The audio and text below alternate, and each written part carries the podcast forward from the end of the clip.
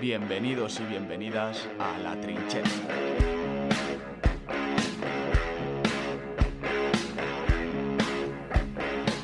Bienvenidos familia de nuevo. Ha habido parón de selecciones, pero los que no paramos somos nosotros, ¿no? ¿Qué tal, Ismael? ¿Cómo estás? Muy bien, muy bien. Otra vez aquí.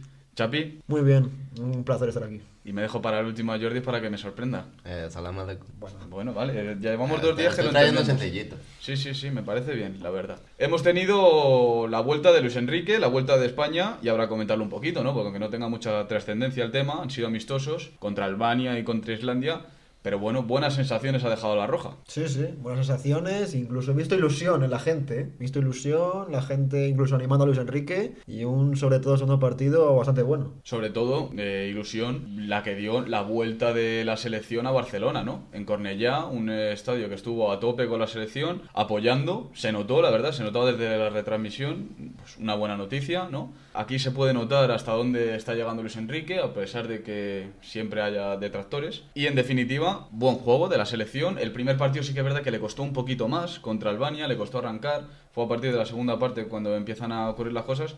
Pero el segundo se nota que había esa cierta preparación y las cosas salieron mucho más fluidas. Sí, me gustó sobre todo el segundo partido esa banda izquierda, con primero Jordi Alba y luego Marcos Alonso, y un muy buen eh, Dani Olmo asociándose con Carlos Soler, eh, creando mucho peligro. Casi todos los goles cayeron por ese lado y muy bien. Con rotaciones en ese partido, pero bastante bien en España.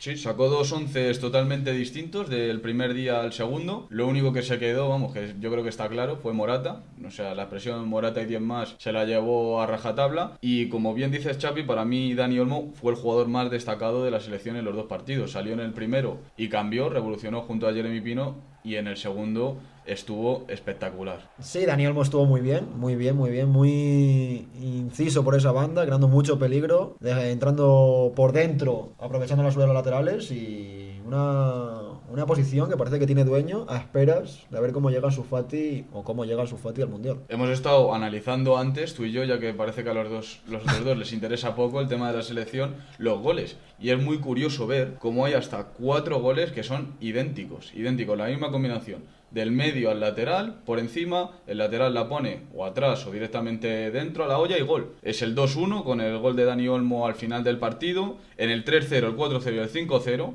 son los mismos goles, idénticos. ¿eh? Espectacular el daño que hizo España por esa banda izquierda. Sorprendente también que los rivales no supieran verlo, porque es que que te marquen uno vale, que te marquen dos, bueno, pero el tercero es que salió Marcos Alonso en la segunda parte, hizo dos asistencias iguales. Entonces, bueno, por ahí bien. También es eh, importante decir el partido que hizo Carlos Soler, que está empezando a ganar peso en esta selección. Llegó a la lista por delante de Merino, jugó muy bien. Muy Con bien, eso es el número 5, que la verdad le queda bastante bien. ¿Algo que queráis decir por ahí, bueno, sector? ya que le habéis dado tan buenos, buenos comentarios, pues yo le voy a dar la nota negativa, que yo creo que son los centrales. Yo creo que, hay que el punto negativo que tiene esta selección española son la pareja de los centrales, no estaba Laporte, y yo creo que ahí se nota, yo creo que es el líder de esta defensa, y la pareja de Laporte pues es la que más, entre Pau Torres y García son los que van a estar ahí, Incluso Íñigo, que tampoco pudo Pero estar. Para mí dos zurdos, es, a lo mejor. el, el favorito. Y... Y- es verdad lo que dices. Puede ser ahí el mayor problema de cara al Mundial, la pareja de centrales, que ojalá pues...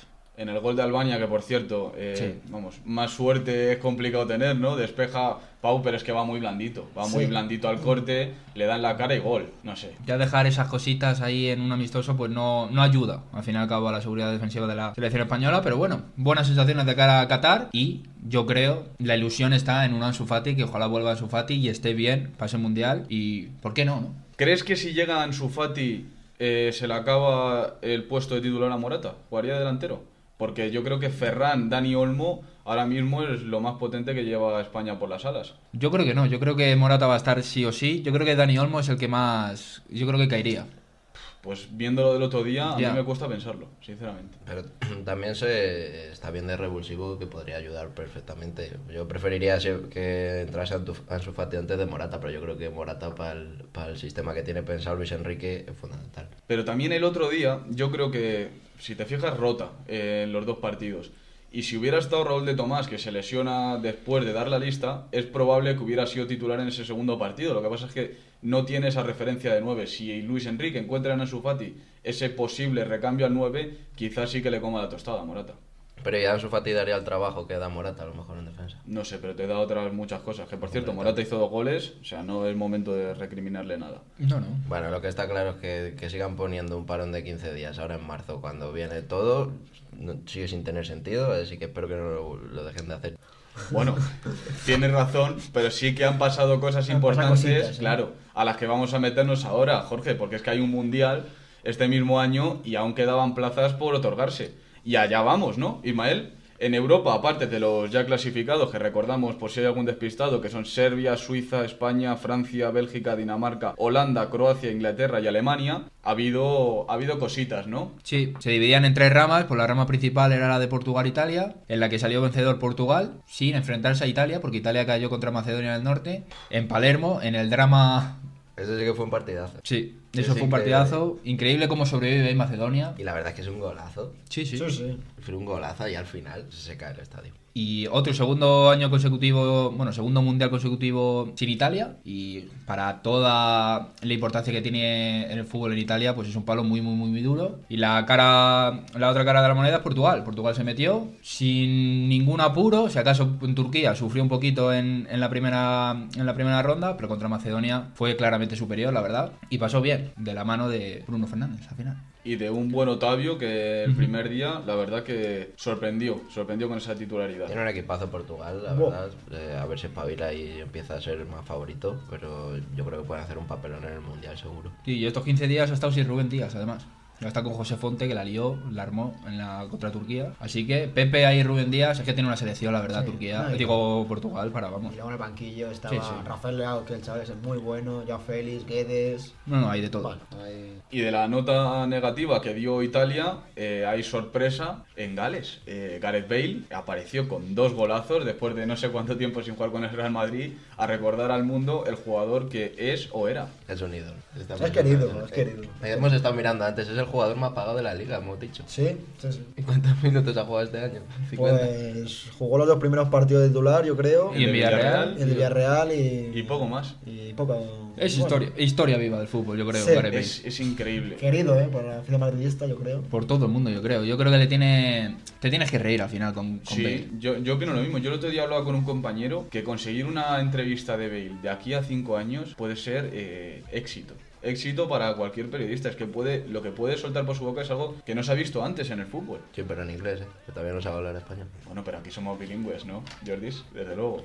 En fin, Gareth Bale que marca dos goles de categoría, de es crack mundial o como dejó los destellos en su paso por la Premier, que no ha acabado de querer jugar aquí en España, pues yo creo que es cuestión de querer, porque lo tiene, lo tiene todo. Sí, y espera rival de esa, de esa otra, de la otra parte de la rama de Escocia-Ucrania, que no se ha podido jugar por motivos, bueno, que todo el mundo sabe, y a ver si se puede llegar a jugar, si no, pues será Gales-Escocia. Y por el otro lado, pues Polonia, de nuevo al Mundial, Lewandowski tendrá su último Mundial, Dejando fuera a Ibrahimovic. Sí, a Suecia.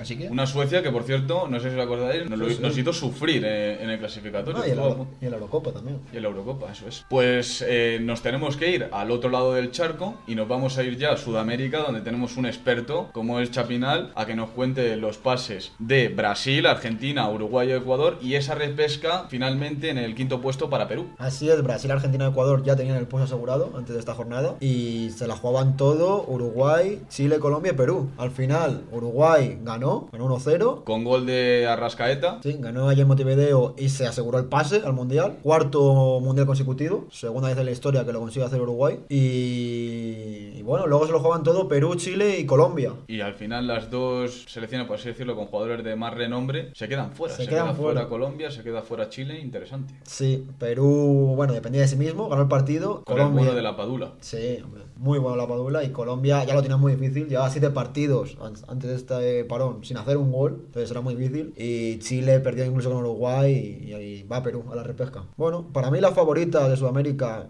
es Brasil, la vi incluso más fuerte que Argentina, pero bueno, luego en el Mundial pueden ocurrir cositas. ¿eh? ¿Creéis que Brasil es ahora mismo la favorita para ese mundial? No, es Francia, yo creo. Sí, yo creo que en eh, alguna selección europea, más Francia, incluso a lo mejor Portugal, allí se crece con los jugadores, es más favorita, pero Brasil tiene muy buena selección, ¿eh? Muy buena Yo selección. sigo confiando en el Mundial de Messi, por fin. Sí, yo también Sí, es que lo yo espero, creo- pero... Pero también te digo, decir favorito para un mundial es No, lo es de siempre. muy complicado. Casi nunca se cumple. O sea, luego llegas allí, ves a un partido y, y va a ganar el que, el que en ese momento esté mejor. Así que no se puede saber ahora y, y cómo va a ser el mundial de Qatar. Yo creo que el único favorito, así que recuerde, favorito claro, en 2010 era España y lo ganó. Así reciente, bueno, Francia en el 18 más o menos se podía intuir, pero... bueno. Sí, yo creo que hay cuatro selecciones, un escalón por encima, que son Brasil, Argentina, Francia y puede ser Portugal, la podemos meter ahí. Y luego las demás, yo creo que están un peldaño por debajo. Pero solo por nombre. Solo por nombre, sí. que- que mo- Por talento, o sea, el acaso. Inglaterra, porque Inglaterra tiene talento de sobra. Inglaterra. Pero Inglaterra claro, viene a hacer una Eurocopa tremenda. Pero jugadores vamos.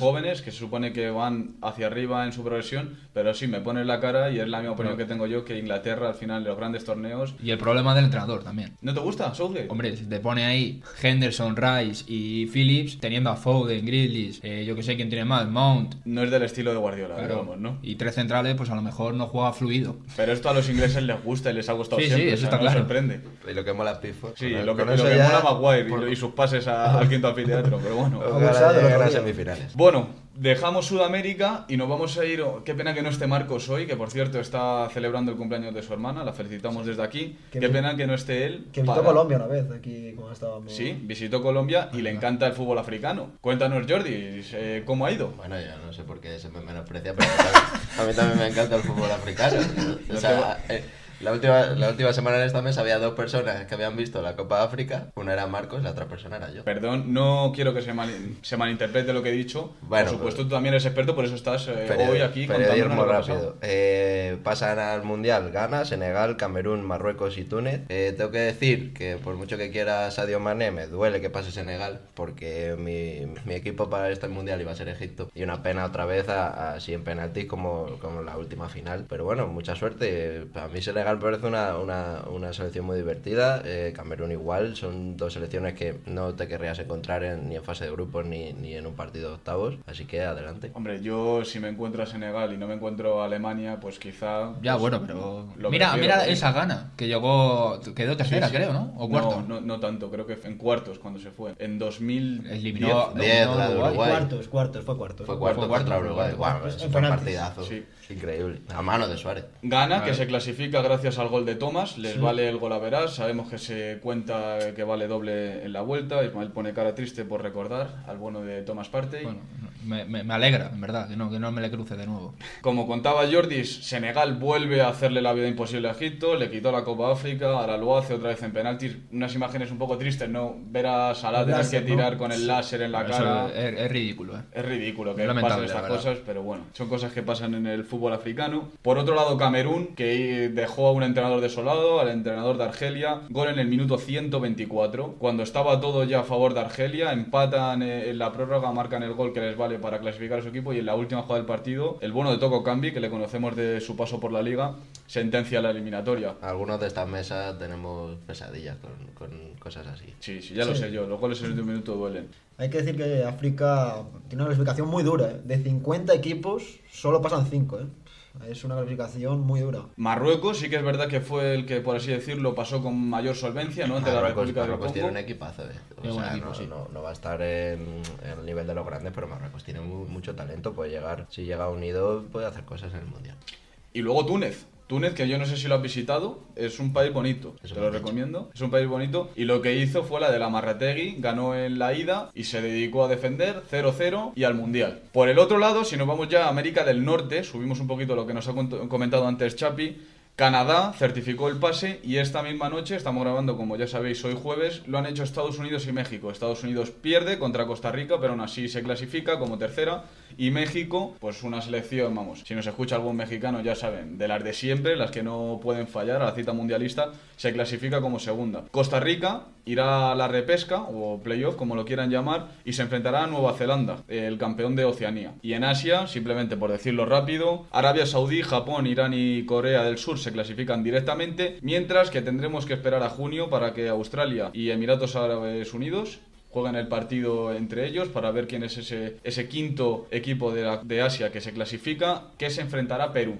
¿Qué esperamos de ese partido, Chapinón? Uf, a ver, yo confío en Perú, la verdad, ¿eh? Yo confío en Perú, creo que va a pasar Perú, pero bueno, es que el clasificarse ahí cuando te juegas todo... Nos gusta mucho Perú. Sí, y no lo va a tener fácil, yo creo, ¿eh? pero confío en Perú. Confiamos. Por cierto, no sé si habéis visto uno de los partidazos de la jornada, que fuese Islas Salomón 0, Nueva Zelanda 5. Jorge. Perdón. No, no lo ha visto nadie. Perdón, Maldini, eh. Bueno, pues eh, gracias a ese partido, buena selección la que tiene Nueva Zelanda, también pues, yo creo que está muy por encima de los rivales a los que se enfrenta, ya ven, Isla Salomón fue el, el finalista, Christian Wood, el del Newcastle, Reid, una selección que también se jugará ese pase. No sé si queréis que acabemos ya con lo que han sido las clasificatorias, esta fase previa. Bueno, yo quería comentar que mañana es el sorteo, el viernes, y que parece que no, pero el sorteo en un mundial te marca mucho el camino, porque eh, si tienes un primer partido ya difícil y pierdes, te entran los nervios y... Bueno, vamos a ver eh, qué grupos caen. Y hay cositas en el, en lo- en el bombo 2. Sí, sí. Hay cosas. Alemania, Suiza... eh, Países Bajos. Cuidado. Da, México, rabia, creo que da rabia tener que esperar hasta noviembre para verlo. Pero bueno, no queda nada. Vamos a ir hoy a tratar dos temitas que me gusta como siempre, analizarlos.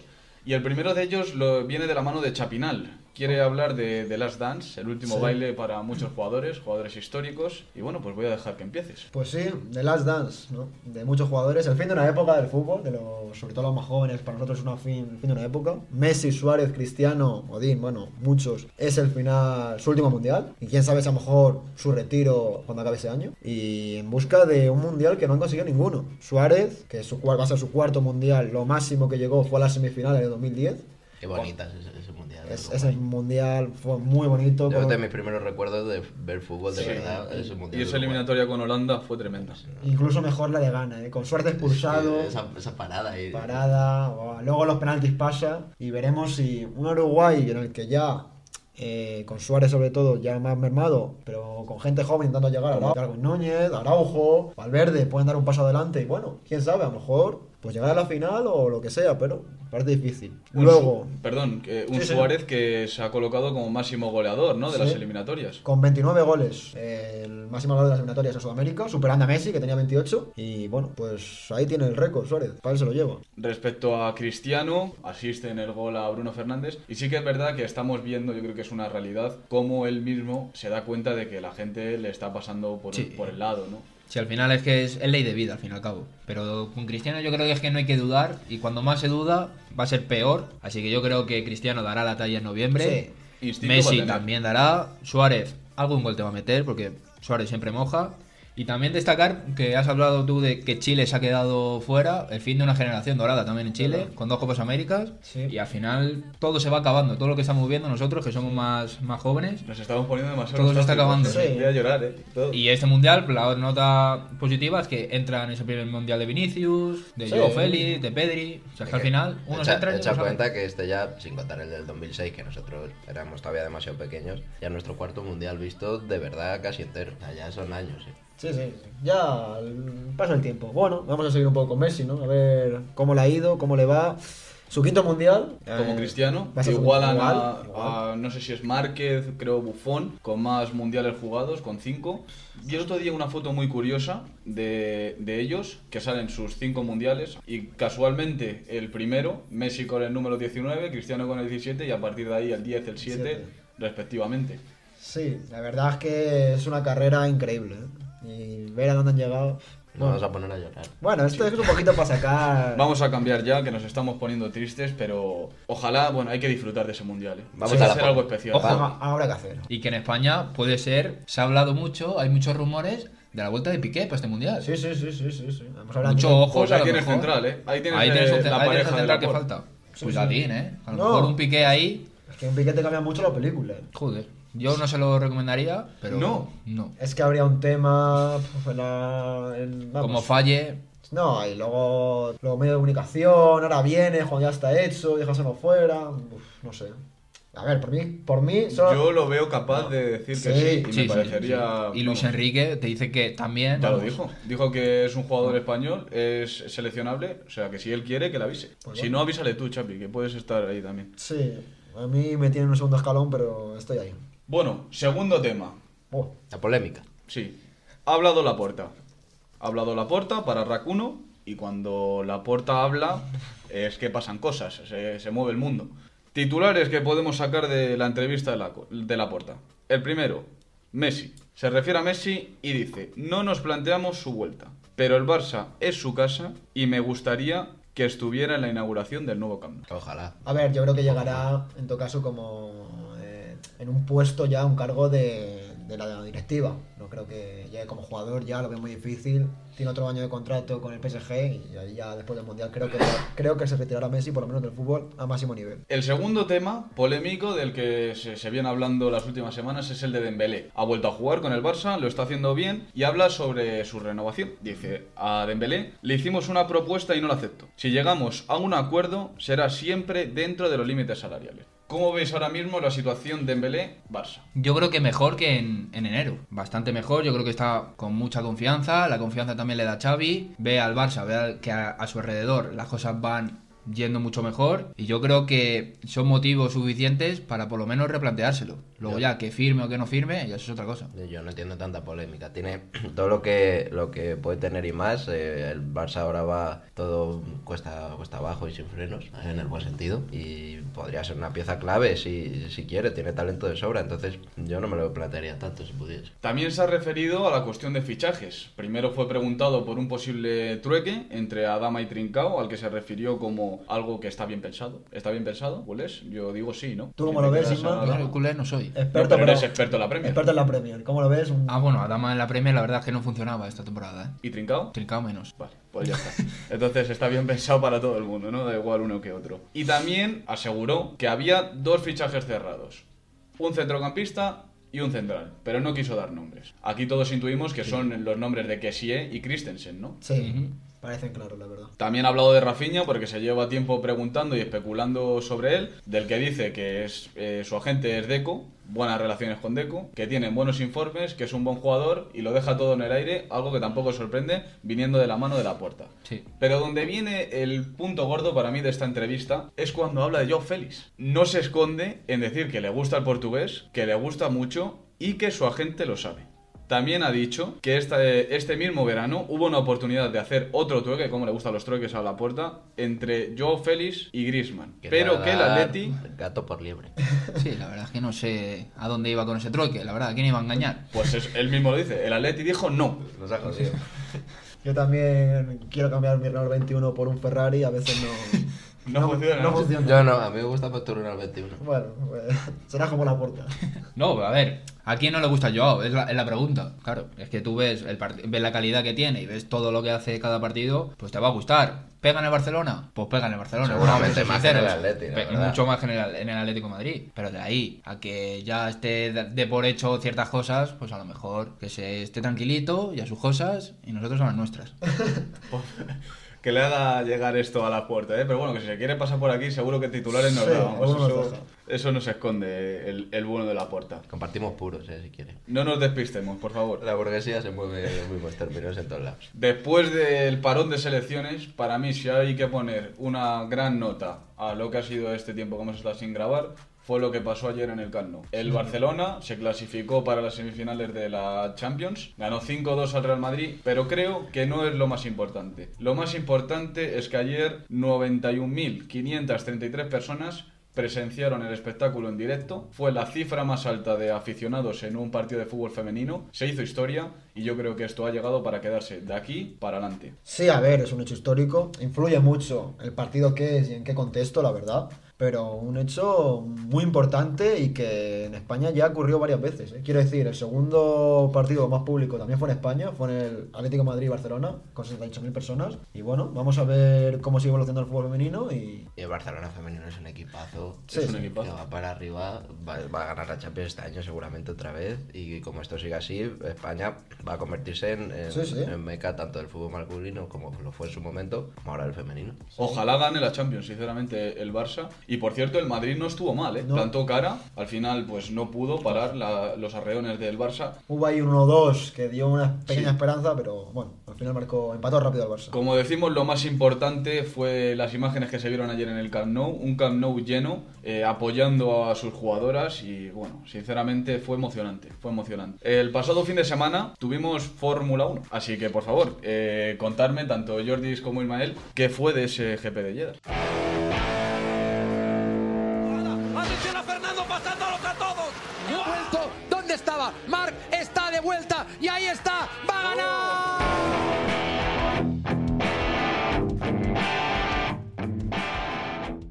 Hubo gran premio en Arabia Saudí, un gran premio que estuvo en el aire pues entre el viernes y el sábado por ese bueno, por esa información que nos dio Jordis. Y al final pues no sé, su bola de cristal salió dije, periodismo. Sí, y hubo una serie de misiles, unos, unos ataques explosivos a las a los almacenes de Aramco, que es el, el patrocinador oficial de la, de la Fórmula 1, y al fin y al cabo pues se, se llevó a cabo y el domingo pues como es normal pues se corrió y ganó Verstappen con una batalla preciosa con Leclerc que quedó segundo y otro podio para Carlos Sainz que quedó en tercer lugar. Eh, fue un carrerón. A mí personalmente, y esto ya es subjetivo, me encanta este, este circuito. Sé que hay mucha gente y, y entiendo las críticas de que sea peligroso, pero la sensación de velocidad que da, eh, que sea tan largo y se puedan dar todas estas batallas eh, todo el rato, a mí me encanta ver estos coches que, se pueden perseguir tan de cerca, corriendo eh, tan cerca de los muros.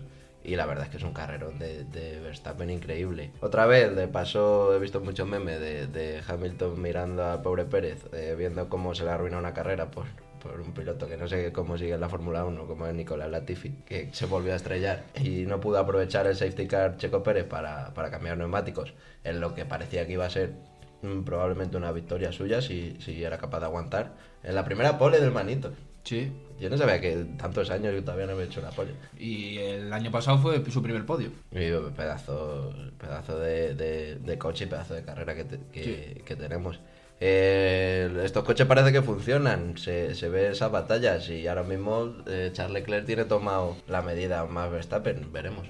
Los coches funcionan y también funcionan Alpine. El problema o no, porque para el espectáculo cojonudo, sinceramente, pero hubo ahí roce entre Esteban Ocon y el nuestro, Fernando Alonso. ¿eh? No le puso nada fácil las cosas a Fernando, al nano. Seguimos confiando en el plan porque el coche parece que funciona. Desgraciadamente tuvo que retirarse de la carrera. Un palo gordo lo dejó de funcionar. eh, Claro que decir, parece que funciona.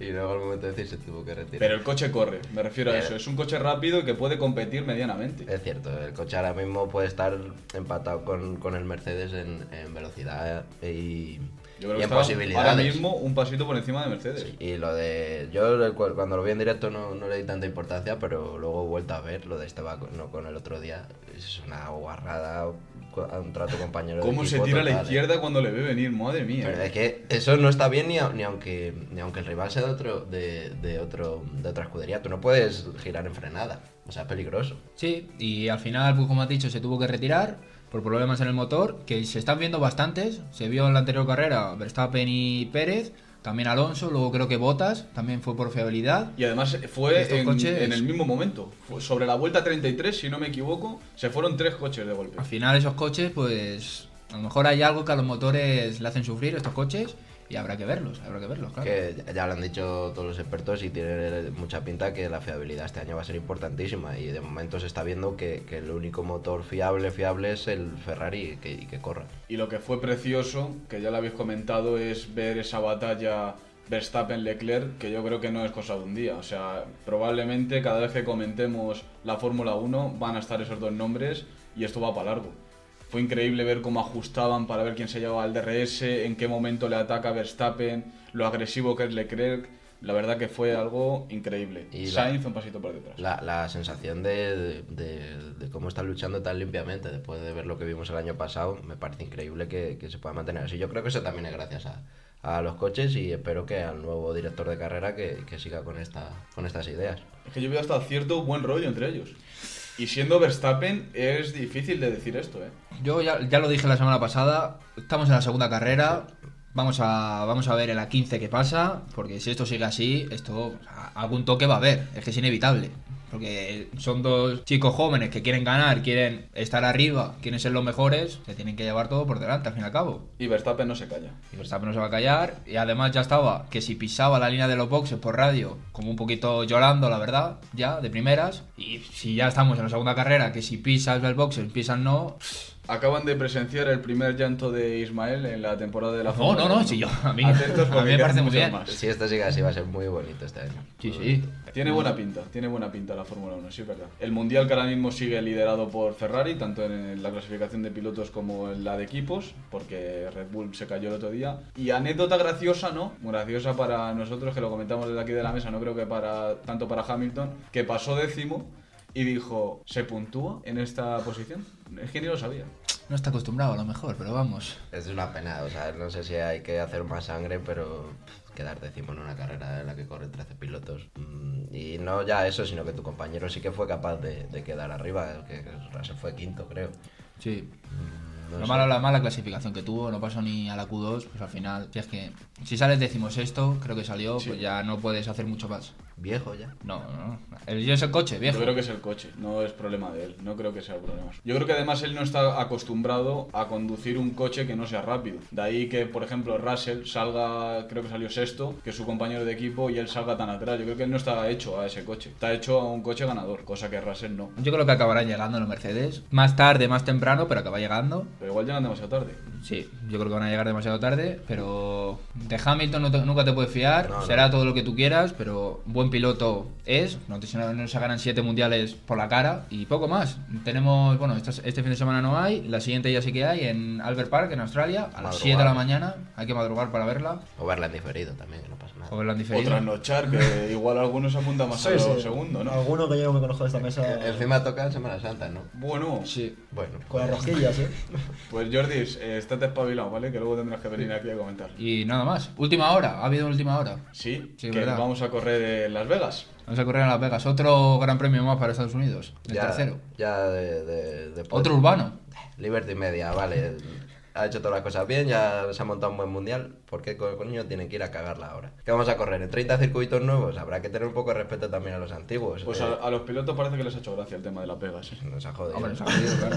Si vas de Miami, de Miami y luego vas a Las Vegas, pues a lo mejor a mí también me hace gracia. Ya se verá cómo es, si, si pinta y tal, pero bueno, lo de siempre. Es un deporte rico, pues lo haces en una ciudad para los ricos. A mí lo que no, no me ha hecho tanta gracia por parte de la Fórmula 1 es que se promocione ya, te vas a Las Vegas y el tema de las apuestas, eh, poner imágenes de los pilotos sobre cartas, no, yo creo que por ahí nos equivocamos, ¿no? Fomentar todo este tema de la ludopatía, no seré yo quien lo defienda. En fin, vamos a terminar con la Fórmula 1 y vamos a dar un apunte que se, se nos pasó darlo la semana pasada. Otra vez Márquez está lesionado, el problema de la diplopía ha vuelto, se perdió el primer GP y se va a volver a perder este. Esperemos que se solucione pronto, su médico ha dicho que evoluciona bien, pero que por precaución vamos a esperar. Duele. La verdad que la caída fue duele ver a, a- a un campeón y, y por motivos tan ajenos a lo que puede ser lo deportivo, estar así por una enfermedad, pero bueno, mucha suerte. Pues sí, no lo has podido decir mejor, la verdad. Por enfermedad parece, también se ha quedado fuera Badosa del, Miami Open. Muy buenas sensaciones, la que estaba dando la tenista, que se ha quedado a un pasito de meterse en semifinales. Si se hubiera metido, hubiera pasado a ser número 2 del mundo, se va a quedar como número 3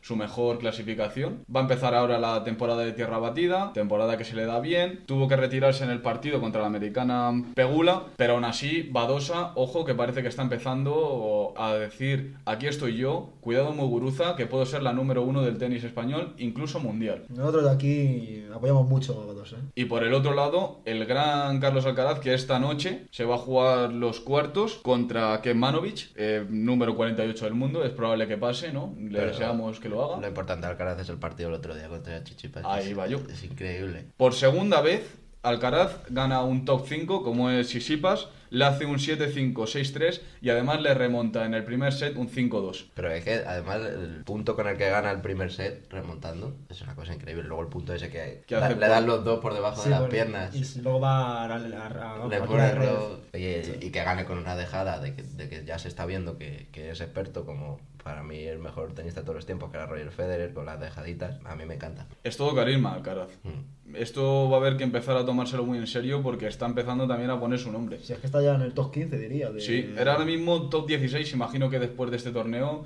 avanzará un par de posiciones más. No te puedo decir exactamente, la verdad me has pillado ahí, pero cerca. Es un jugón. Sí. Tiene tu muñeca, ¿eh, Jordi? Mía. Sí, sí. Podemos hablar ya de presente y futuro del tenis español. Totalmente. Dos nombres, Badosa, Alcaraz. Sí. Y nos vamos a ir ya a que Jordis nos ponga un poquito al día de la actualidad de la NBA, porque han tenido que pasar cosas, ¿no? From championship number six. Jordan. Open. Chicago with the lead.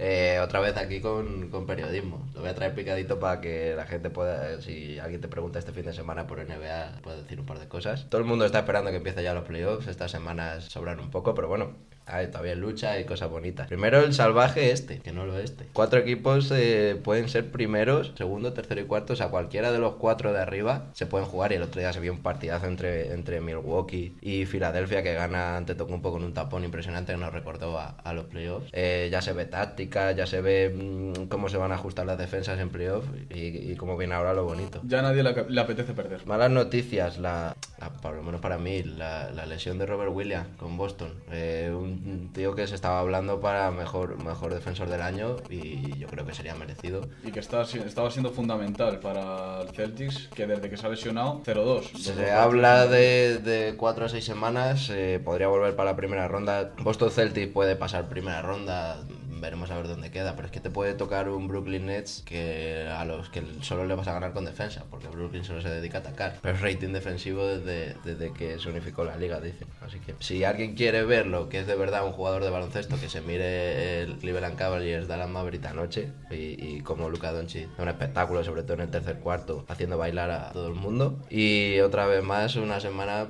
volver a decir que los Lakers y ya pinta que se van a quedar fuera. Eh, No, es que no es una semana más. Es que por primera vez en toda la temporada. Están fuera. eh, sí. Ahora mismo creo que quedan un pelín por delante porque tienen por cero partidos y medio de San Antonio Spurs. Pero la dinámica que están llevando los equipos es que los Lakers no van a jugar ni al play-in. Recordamos que LeBron está lesionado ahora, o sea, en el peor momento encima. Están empatados. eh, eh, ¿Viste el quinteto de anoche? Sí, es una cosa tremenda. Ismael, Chapi, Marcos, Malik Monk y Ariza. Y por lo menos si estuviese Carlos, que, que yo en los tiempos que jugábamos recuerdo que era buen defensor. Pero ni eso, ¿eh? Todavía. Pero da, da una pena los Lakers otra vez. Tiene pinta de final de era que LeBron buscará otro, otro sitio y desde aquí nos alegraremos mucho. Mm, ¿Queda alguna posibilidad? Tienen que ganar todos los partidos. Tienen un partido todavía contra los Pelicans, que ni aún así va a estar complicado, pero es que tienen un calendario. O sea, juegan contra, contra Se quedan 5 fuera de las dos conferencias. sí. Se quedan fuera. Es que Se quedan fuera. LeBron no va a jugar playoff este año. No le vamos a dar más vueltas. Y bueno, como con el motivo del 75 aniversario de la NBA, para los aficionados europeos, se sacó el All Time European NBA. Y Sí, desde sí. la trinchera nos hemos decidido, aquí el director y yo, a hacer nuestro... A medirnos un poquito, ¿no? Sí, hacer nuestros quintetos. Oh. Eh, cosas que hay que decir previas. Yo no he, no he elegido a, a jugadores que estén jugando ahora mismo en, en la NBA. Como buena excusa. Bueno, sabe muy Eh, porque no quería, o sea, seguramente Luka Doncic y Giannis Antetokounmpo son mejores que muchos de los que he puesto en este quinteto, pero eh, quiero a, a ver lo que hacen primero y, y luego ya hablar de ello. Y el segundo lugar, que hemos hecho quintetos que más o menos tengan sentido por las posiciones. Es decir, no hemos cogido cinco pivots ni nada. Hemos tirado a posiciones en las que los jugadores o han jugado o podrían jugar perfectamente. ¿Quién empieza? ¿La directiva? Eh, que decidan Chapirma. ¿Quién quieres que La empiece? directiva, ¿no? La Empiezo yo. directiva, Vale. la directiva. Son dos equipos, un first team y un segundo. Pero empezamos por el second, ¿no? No, empezamos por el primero, que son No, los, para los buenos. Nada, nada, nada. Mi mejor quinteto de europeos es, como base, Tony Parker, escolta, Luka Doncic, alero, Giannis Antetokounmpo, como cuatro, Dirk Nowitzki y pivot, Pau Gasol, uno de los nuestros. A ver qué tienes. Eh, yo, por cierto, no me escondo en coger a los de ahora porque creo que son los mejores y, y así tengo que poner. Primer quinteto. Creo que coincidimos demasiado, pero bueno. Tony Parker, Tony Kukoc, que no sé por qué se te ha olvidado, para No mí me parece de, de los mejores. O sea, una escolta del de mejor equipo de la historia que no esté ahí, pero bueno. Aquí se nota que Jorge controla mucho más que Carlos. Eh, Sí, yo creo que también, ¿eh? Petrovic, a pesar de que un accidente se nos lo llevó antes de tiempo, eh, era, era es pura historia de la NBA. Dirk Nowitzki, ahí coincidimos, y por supuesto Pau Gasol. No porque sea de aquí, sino porque es de los mejores. ¿Vale? En mi segundo quinteto, Tony Kukoc como base, Drasen Petrovic, Peja Stojakovic, que este igual se te ha olvidado a ti, Mar Gasol y Nikola Jokic. Marga. Sí. Marga. Marga. Bueno, en cualquier caso, dejo a Jokic eh, por detrás de Pau. Estamos hablando de un MVP de la NBA. Y por, imagino que por tus mismos criterios, ¿no? Aún le queda mucho por demostrar. Pau ha sido campeón, así que ahí se queda. Pero no eran lloros eso. Eh, Jordi, tu segundo quinteto. Te digo los míos y no te adelantes a los acontecimientos. Da- faltaban algunos para elegir y entonces, que me han dicho ahora mis colaboradores. Eh, voy a cambiar a eh, José Calderón y lo voy a cambiar por Goran Draghi, que lo había puesto no sé por qué. Eh, esto, Jakovic, Turkoglu, o sea, uno de los mejores tiradores europeos de la historia, que no, que no lo hayas tenido en cuenta, tú verás. Eh, Sabonis, pasador total. Otro que se, que se le ha olvidado, parece. Y por supuesto Margasol. Marga. Hombre, Marga, ¿cómo no? Está muy Campeón. interesante que hagas el juego como a ti te dé la gana. Lo que está claro fin, es que hay un ganador clarísimo. que lo decidan los oyentes. Yo no voy a ser quien para decir que lo que. he Viva hecho la vieja es- gloria. es arte. en fin, Jordis. Vamos a terminar el programa de hoy con una nota negativa. Eh, tuvimos boxeo, como ya anunciamos la semana pasada. Se disputó el Kiko Martínez George Warrington 2. Y os voy a poner en antecedentes, vosotros que no sois Hubo cabe- del boxeo. codazo, cabezazo. Espérate que te lo cuente. En primer lugar, el combate se disputó en Leeds, en el First Direct Arena, ¿vale? Nos colocamos ya en el Reino Unido. George Warrington es apodado como el guerrero de Leeds. Casualidades, no lo creo. Árbitro del Reino Unido. Uno de los jueces del Reino Unido. ¿Y qué ocurrió a lo largo de la pelea? Pues que George Warrington se dedicó a ir con la cabeza por delante. Ha sido un poquito Warrington, ¿no? Sí, sí, sí, sí. sí. Es curioso que me he metido en la Wikipedia para ver cómo. para buscar su apodo. ¿Y sabes cómo le tienen guardado ahora? Espero que se llame el guarrito. Pues sí, va por ahí.